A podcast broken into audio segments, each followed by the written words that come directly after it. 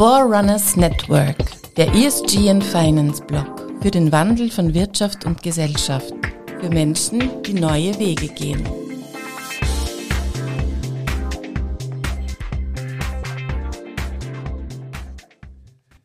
Ja, herzlich willkommen bei Forerunners Network. ESG, CSR, Nachhaltigkeit. Was hat das Ganze mit Verantwortung zu tun? Bei mir sitzt heute Gabi Faber-Wiener, eine Expertin für diese Bereiche, die diesen Beruf schon sehr, sehr lange ausübt. Und sie stellt sich jetzt unseren Hörerinnen beim Forerunners Network mal selber vor. Einen schönen Nachmittag. Mein Name ist Gabriele Faber-Wiener. Danke für die Einladung. Ich freue mich, darüber reden zu können, weil ich beschäftige mich jetzt seit ja, mittlerweile 35 Jahren mit dem Thema. Da gab es den Begriff der Nachhaltigkeit, zwar theoretisch, aber in der Praxis noch überhaupt nicht. Ähm, ich habe begonnen mit zwei Greenpeace-Gruppen, die ich gegründet habe, einfach aus der Emotion heraus äh, nach dem Reaktorunfall von Tschernobyl, wo wir gesagt haben, wir müssen was tun. Und ich habe dann dieses Hobby, weil das war am Anfang ehrenamtlich, zum Beruf gemacht. Also ich war dann viele Jahre bei Greenpeace, habe dann im NGO-Sektor auch lang gearbeitet. Also ich habe Ärzte ohne Grenzen mit aufbauen dürfen und bekannt gemacht. Also ich komme aus der Kommunikation und habe mich dann immer mehr, bin dann in die Beratung geholt worden, gebeten worden und habe dann immer mehr gemerkt, Unternehmen, äh, wollen sich hier zu diesem Thema immer mehr bewegen, zumindest auch äußern. Ja, also es, ich habe dann sehr oft die Frage gehört, auch in der Agentur, wo ich dann war, macht's mir ein CSR-Projekt? Das war sehr klar, die Aussage dahinter, nämlich CSR, das ist was, das kann man geschwind marketingmäßig einmal ein bisschen beleben, ohne sehr viel ändern zu müssen. Und das äh, hat mich dann schon massiv immer mehr gestört dass ich jetzt die Handlangerin werden soll für eben wenig Verantwortung. Und habe mich dann aber dazu auch noch mit ein paar Studien selber weitergebildet. Also ich habe dann zwei Masterstudien noch gemacht und bin seit zehn Jahren selbstständig in dem Thema. Also ich berate das Thema jetzt seit mittlerweile 15 Jahren. Ich bin gleichzeitig seit über 20 Jahren in der Lehre und das ist mir besonders wichtig. Ich unterrichte diese Themen Nachhaltigkeit, CSR, Ethik, und das ist mir besonders wichtig, eh, auch in der Kommunikation, ähm, seit mittlerweile wie gesagt, 20 Jahren, ich glaube acht Unis momentan. Also ich mache das auch sehr, sehr gern, weil ich einfach merke, das ist die Generation von morgen. Also da kann ich wirklich was weitergeben, ähm, während in der Beratung immer ein gewisses Limit ist, weil gerade heute von Unternehmen, und auf das werden wir eh noch stärker eingehen, wahrscheinlich dieses Thema kommt, ja, wir sind ja eh schon so gut, also dieses Selbstbewusstsein hier ja eh schon sehr viel zu machen. Und das ist gleichzeitig ja immer eine Hürde, dass man sich ernsthaft damit auseinandersetzt. Jetzt haben wir sowohl im Zusammenhang mit ESG als auch mit CSR das Wort Verantwortung äh, immer öfter in den Mund genommen. Bleiben wir einmal beim Wesen äh, der Verantwortung. Was bedeutet sie für dich überhaupt? Nicht nur für mich. Verantwortung ist eines der wenigen großen universellen ethischen Prinzipien, die wir haben. Wir haben ja nicht viel. Das ist die Freiheit, das ist die Gleichheit und so weiter. Also all die Prinzipien, die heute halt in den Menschenrechten auch drinstehen. Und Verantwortung ist ein ganz hoher Anspruch. Ja, Verantwortung, da steckt erstens das Wort Antwort drin. Das heißt, das heißt Antwort geben auf die Fragen, die mir gestellt werden, auf die Probleme, die es gibt. Verantwortung ist ein sogenanntes, Peter Ulrich äh, hat es genannt, unhintergehbares Prinzip.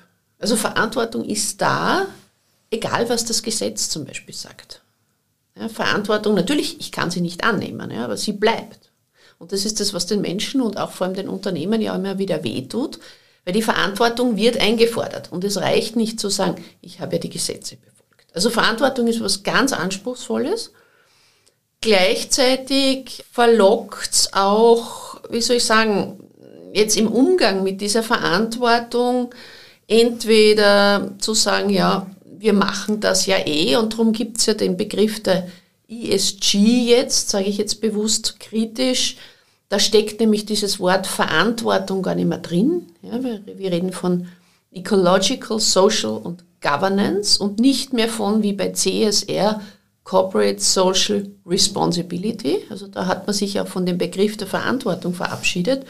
Und auch wenn ich mir Unternehmenswerte anschaue, in Untersuchungen zum Beispiel, welche Unternehmenswerte werden angegeben, gerade von großen Konzernen, da gibt es eine spannende Untersuchung, ähm, da kommt Verantwortung erst ganz weit hinten bei den Kernwerten. Also jedes Unternehmen hat ja so seine vier, fünf, sechs Kernwerte und da kommen viele andere Werte.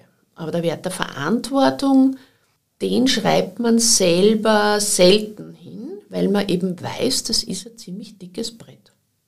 Ich hatte das Peter Ulrich-Zitat irrsinnig ähm, beeindruckt, kurzer philosophischer kleiner Exkurs. So ist die Verantwortung möglicherweise die Mutter des schlechten Gewissens wie auch des guten Gewissens. Naja, ähm, es steht sogar noch eine Ebene darüber, stimmt bis zu einem gewissen Grad, ähm, aber da sind wir eben Ausflug ein bisschen in die Philosophie, da sind wir dann nämlich auch in der Ethik. Äh, das Gewissen, das ist immer bei der Moral anzusiedeln, nämlich dem, was ich tue. Und da bewege ich mich bei den Regeln und so weiter. Und bei der Verantwortung, ich gesagt, das ist ein ethisches Prinzip. Und Ethik ist ja die Hinterfragung der Moral. Also bei Ethik, Ethik ist ein Prozess.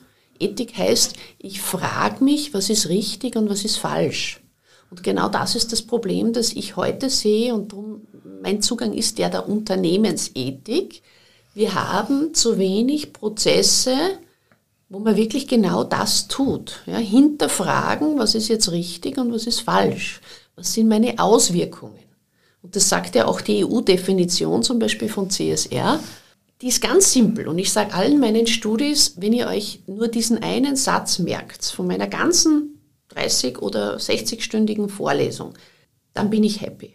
Und dieser Satz lautet, ich übernehme, also als Unternehmen, Verantwortung auf meine also für meine Auswirkungen auf die Gesellschaft. Das ist ganz simpel. Da brauche ich keine Regularien, keine ESGs, keine SDGs und wie sie alle heißen, sondern ich muss nur überlegen, was ist meine Verantwortung, was sind meine Auswirkungen, positiv und negativ. Das heißt, die positiven maximieren und die negativen eliminieren. Das ist ganz simpel. Das geht natürlich so weit, dass ich auch Produkte ändern muss.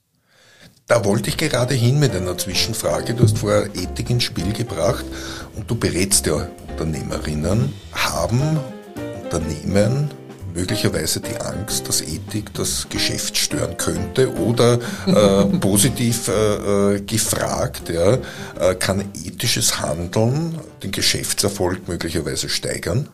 Ja, zu beiden. Ethik wird eben sehr schnell äh, in diese Ecke gestellt, da kommt wer mit der Moralkeule.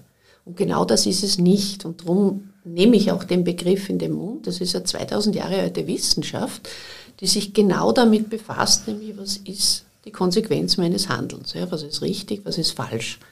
Und insofern ist Ethik was ganz Mächtiges.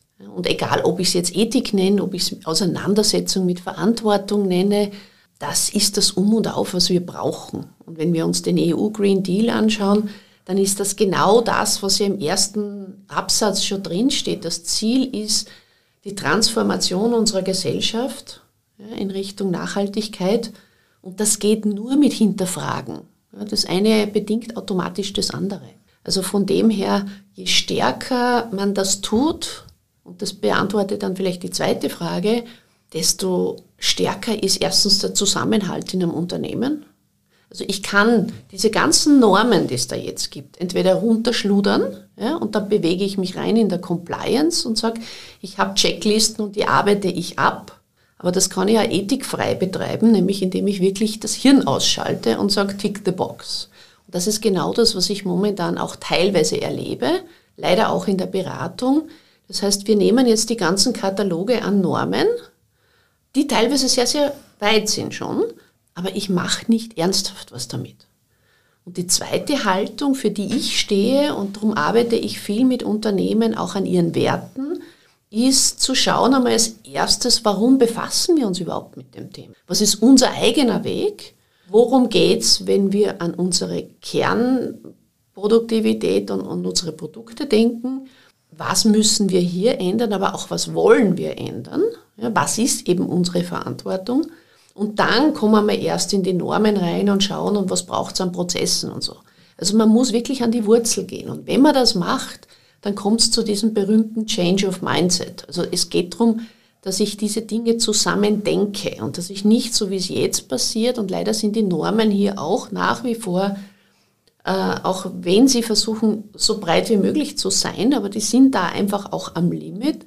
Momentan haben wir noch immer dieses berühmte Zwei-Welten-Denken. Hier ist die, der Gewinn, das Unternehmen, das harte Business und dort ist die Nachhaltigkeit, ist die Verantwortung, ist die Ethik. Also Peter Ulrich, den ich schon zitiert habe, ein Wirtschaftsethiker, den ich sehr schätze, nennt das eben dieses Zwei-Welten-Denken. Und das Ziel muss sein, dass ich zusammendenke. Ja, dass ich eben nicht so, wie es jetzt passiert, wieder mit der Krise, ja, jetzt müssen wir schauen, dass wir wieder unseren Gewinn machen und dann können wir schauen, äh, was ist das mit dem Klimaschutz und so weiter. Also das gehört zusammen gedacht und dann bin ich automatisch bei den Innovationen. Und dann bin ich automatisch bei der zweiten Frage. Natürlich macht mich das zukunftsfähiger. Natürlich habe ich dann Produkte, die eben nicht durch Normen, durch Regeln verboten werden, weil sie einfach klimaschädlich sind. Also es ist gescheiter, von vornherein diesen Weg zu gehen und hier auch Visionen zu entwickeln. Und das kann ich eben nur mit kritischen Beratern und eben nicht mit den Abwicklern. Aber ich muss auch den Mut haben, das zu tun. Jetzt ist es ja relativ offensichtlich, dass umweltfreundliches Handeln ein guter Teil des Kriterienkatalogs ist, mit dem äh, Firmen in Hinkunft ihre Finanzierungen bekommen, ihre Bewertungen bekommen, mit dem Banken neue Produkte schaffen. Äh, und da fehlen mir aber zwei Säulen, nämlich das S und das G. Und das sind ja die, äh, die du seit Jahren lebst. Glaubst du, äh, jetzt positiv oder negativ gesehen, dass diese beiden Säulen genauso ein Attribut werden äh, für den Firmenerfolg in, in Hinblick oder wird, äh, werden die Banken, werden die EU sagen, okay, du hast was Grünes gemacht, das tatsächlich auch wirksam ist, Solarenergie, PV, äh, Wind, whatever, und vergessen dabei die Diversität in den Firmen, ver, ver, vergessen die Inklusion möglicherweise und vergessen eben die Behandlung der Mitarbeiterinnen. Ganz große Frage. Also wenn ich mir die drei Buchstaben hernehme, ESG, E Environmental, da sind wir schon relativ weit. Ja, da kommt ja auch der große Druck hier aufgrund der Klimaveränderung. Jetzt haben wir das erste Mal mit der Taxonomie einen Kriterienkatalog für die Finanzindustrie. Man mag davon halten, was man will. Stichwort Atomenergie, weil das ja auch drinnen ist. Es war völlig klar, dass das reinkommt. Da geht es um den Nationalstolz der Franzosen. Aber wir haben das zumindest das Punkt ist jetzt einfach Social und Governance, ja, und gerade Social, der zweite Teil der Taxonomie, ist ja nach wie vor nicht fertig. Hätte schon längst fertig werden sollen, äh, wird noch lange Zeit dauern. Warum? Weil natürlich Social viel schwieriger ist. Es ist schon schwierig genug zu definieren, äh, was heißt jetzt die Umweltauswirkung meines Unternehmens. Und zwar nicht nur meiner Produktion, wenn ich jetzt ein Produktionsbetrieb bin, sondern auch vorgelagert und nachgelagert. Also das ist das, was man sogenannten nicht nur Scope 1, sondern eben auch Scope 2 und 3. Also vor allem Scope 3 ist wichtig. Was machen dann die Kunden mit meinem Produkt? Also das ist schon komplex genug und das haben wir jetzt so halbwegs eingetütet. Nur bei Social geht es wirklich darum, woran mache ich jetzt verantwortungsvolles Management fest? Da kann ich nicht mehr sagen, dass, äh, was weiß ich, äh, die Verbleibdauer der Mitarbeiterin. Das ist viel zu einfach. In Wirklichkeit ist das ja viel komplexer. Wir haben Unternehmen, wo 50 Prozent äh, der Belegschaft intern schon gekündigt hat. Das kann ich nicht wirklich gut festmachen. Ja, da geht es um Motivation, da geht es um Leadership. Also das sind sehr viele Parameter, die in die Werte reingehen. Und ich sage immer, Werte kann man nur beobachten, die kann man nicht messen. Aber unser System ist ja so ausgelegt, und das ist eben genau das, warum ich sage, diese Kriterienkataloge haben ihre Limits. Das sind Frameworks und da steckt das Wort Frame drin. Und Frame heißt Grenze im Kopf. Und jedes Framework, so gut es ist, bewegt sich rein auf der Umsetzungsebene, auf der Moralebene. Auch die SDGs. Ja, und darum muss immer klar sein, es geht um die, die Ebene drüber. Guter Einstieg in äh, die nächste Frage. Da sind wir wieder bei der Verantwortung. Am Ende geht es doch um äh, Verantwortung. Eben in Bezug auf Frameworks, ja, Verantwortung, das ist, könnte so das Wort sein, ja, um diese Frameworks jetzt nicht als Druck zu empfinden, sondern als eine Handlungsanleitung, als eine freundliche. Aber die Frage ist ja, wird Verantwortung heute besser gelebt oder äh, noch schlimmer, wird Verantwortung überhaupt noch angenommen? Wie viel Zeit haben wir noch? Nein. Ähm, ich habe vor drei Jahren nach einem sehr intensiven Diskurs in einem Think Tank für mich eine Formel der Verantwortung niedergeschrieben, die sich immer wieder bestätigt. Verantwortung hat danach drei Säulen. Haltung, Reflexion und Handlung. Also das heißt, ich muss als erstes bereit sein, meine Haltung zu überdenken. Ich muss mir überlegen, eben was, was ist jetzt überhaupt meine Rolle? What's the purpose of my business? Dieser berühmte Satz.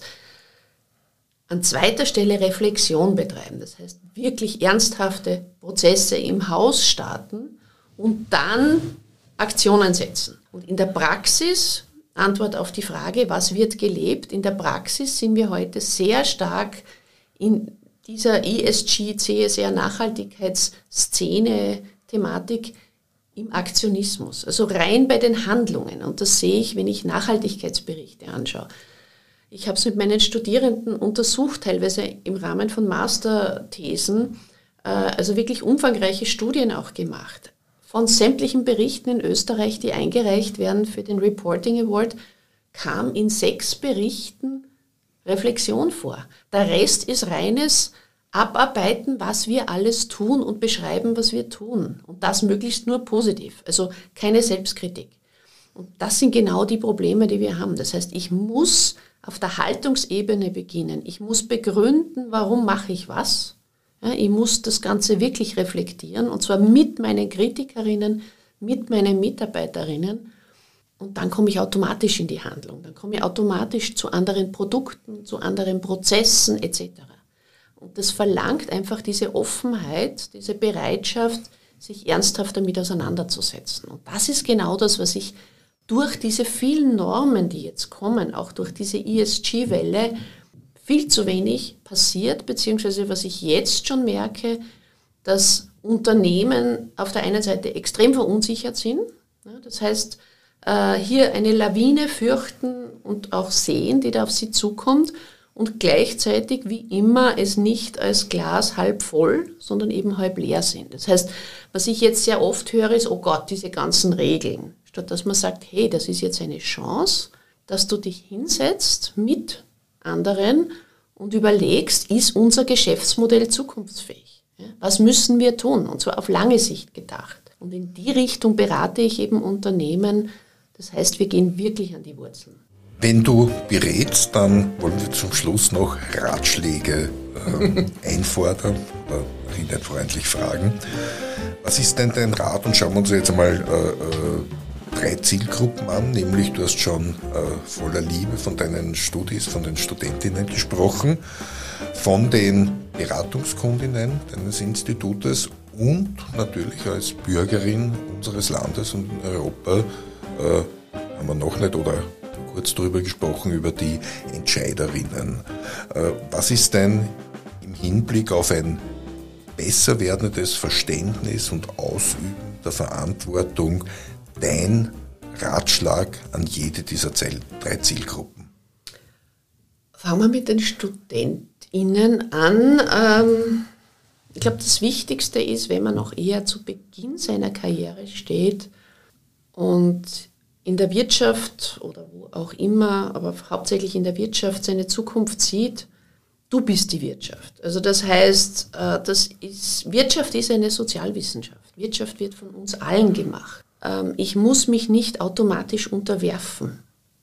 Also ich habe gerade jetzt die Möglichkeit, wo sich so viel ändert, auch als junger Mensch im Unternehmen den Mund aufzumachen und meine Meinung zu sagen. Mir natürlich vorher meine Meinung bilden, aber mich eben nicht unterwerfen diesen ökonomischen Gesetzmäßigkeiten, die in Wirklichkeit sehr oft Bullshit sind. Also hier ganz stark auch im eigenen Unternehmen hinterfragen. Das ist das, was ich meinen Studentinnen mitgebe. Kundinnen, das, was ich vorher gesagt habe, sehen wir das Glas als halb voll sehen wir die Entwicklung als Chance und geben wir uns nicht mit Abarbeiten von Regeln zufrieden.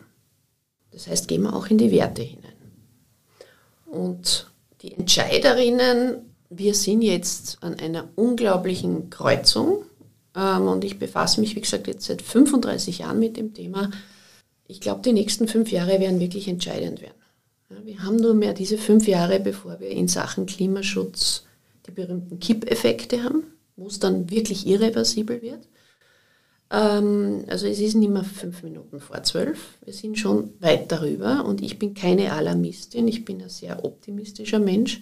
Der Hut brennt und wir müssen endlich diese Krise als Krise betrachten und uns nicht zurücklehnen und auf gut österreichisch glauben, wir können uns irgendwie weiter wursteln.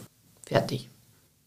Ja, äh, ich bin jetzt äh, wirklich ganz, ganz äh, äh, ehrfurchtsvoll eingesunken und bin irgendwie schon im Kopf beim äh, nächsten Podcast äh, mit dir, nämlich die Kippeffekte. Mhm.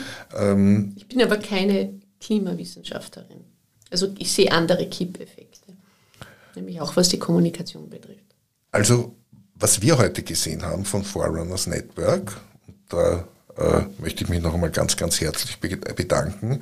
Ist eine Expertin, die einen großen Scope hat und uns sicherlich so die letzten 20 Minuten gut aufgeklärt, gut unterhalten hat und auch Dinge, zumindest mir erzählt hat, die ich so noch nicht wusste und äh, die ich sehr gemocht habe. Ich hoffe, Ihnen, liebe Hörerinnen, geht es genauso wie mir und ich bedanke mich bei dir, Gabriele Faber-Wiener, für den Kommen zu Forerunners.network. Danke.